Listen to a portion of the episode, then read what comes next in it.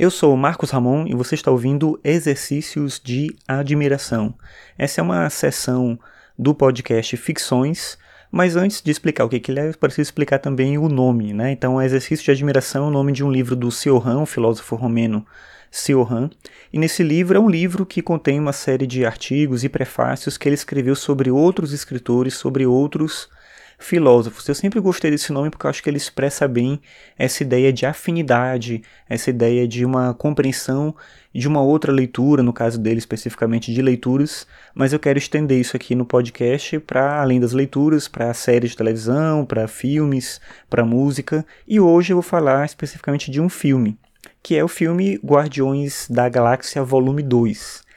O que aconteceu? Eu fui assistir esse filme hoje e eu saí de lá com uma sensação um pouco estranha. Logo que eu saí, eu estava no metrô, voltando para casa, e eu escrevi no Twitter alguns comentários assim breves sobre a minha impressão inicial do filme, e eu pensei em chegar aqui e escrever, falar, na verdade, sobre isso que eu escrevi. Então, o que eu comentei lá é que se você tiver dúvida entre ver ou não esse filme no cinema de você não ir. E aí por que não ir? Porque o filme é ruim? Não, é o contrário, o filme é bom, o filme é divertido, ele é bem executado, tecnicamente o filme é interessante, as cenas de aventura são bacanas, as músicas são bem colocadas, em um momento ou outro lado você vai acabar se emocionando com alguma coisa, mas esse também é um problema, eu acho que o filme todo ele é muito certinho, ele usa muito de uma fórmula que esses filmes de herói têm usado o tempo todo, e eles são sempre o mesmo filme, então você vai eles erram e acertam do mesmo jeito, eles trabalham com os mesmos elementos e no final das contas você não tem nada de novidade. A sensação que eu tive enquanto eu assisti era por que, que eu estou aqui assistindo esse filme de novo? Esse filme que eu ainda não assisti, por que, que eu estou assistindo ele mais uma vez? E eu vou acabar eventualmente assistindo a outros filmes de heróis. Eu me interesso por essa questão do entretenimento, né, do quadrinho. Então vou assistir eventualmente algum outro filme nessa linha, mas seria bem mais inteligente não ir. Eu acho que a gente tem pouco tempo para fazer as coisas que a gente gosta de fazer e saber direcionar esse tempo para coisas que realmente são interessantes é algo bem importante numa vida que é limitada como a nossa vida. A gente não vive para sempre, então o seu tempo vale muito. Então você usar o tempo correto para ler um livro da mesma forma que eu acho que quando você lê um livro e o livro não está bacana, você tem que parar de ler esse livro que você está perdendo tempo. Eu acho que ficar voltando para assistir um tipo de filme que te agrega muito pouco é ruim também. E esse é o caso, acho, eu penso, dos filmes de heróis. Eu estava percebendo também uma outra coisa interessante. Esse é um filme de herói que é um filme bem para criança. E eu não digo isso no sentido ruim. Pelo contrário, acho que isso é positivo. Porque é, quando eu era criança, eu queria muito ver filmes de heróis e tinham pouquíssimos. Tinha um exemplo mais clássico que era o filme do Super-Homem. Mas eu não tinha muito filme de herói.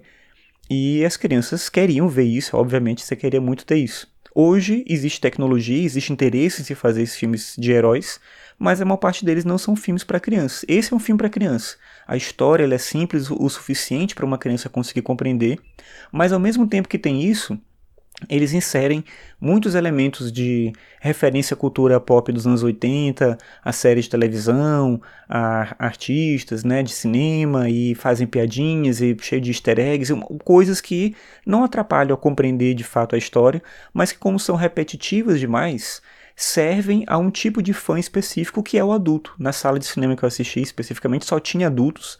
E quando eu falo adulto, é adulto mesmo, não tinha nenhum adolescente, por exemplo, só tinham adultos. E nesse cinema, é, acho que tinha uma sessão só que era legendada, que era dublada, melhor dizendo. Todas as outras eram legendadas. Então, apesar de ser um filme que eu encaro como um filme para criança, eu digo isso como um elemento positivo, é legal, dá para levar as crianças para ir assistir, elas vão se divertir, vão achar bacana, engraçado, né, e tudo isso.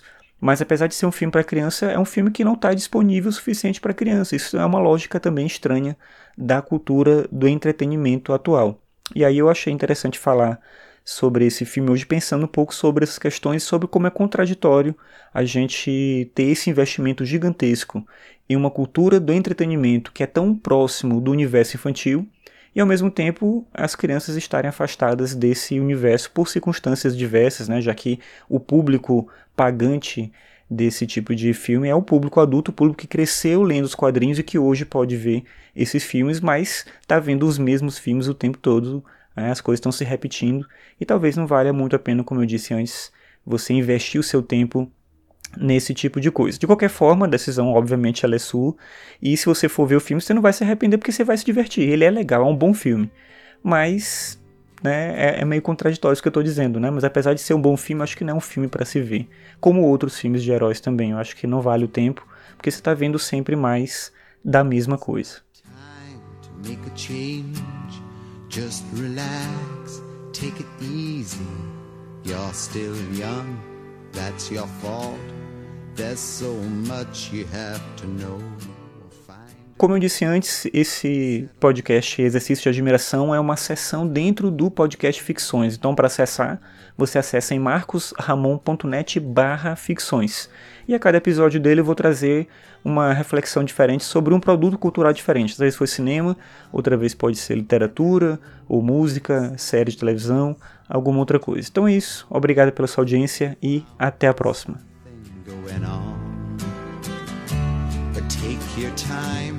Think a lot. Why think of everything you've got? For you will still be here tomorrow, but your dreams may not.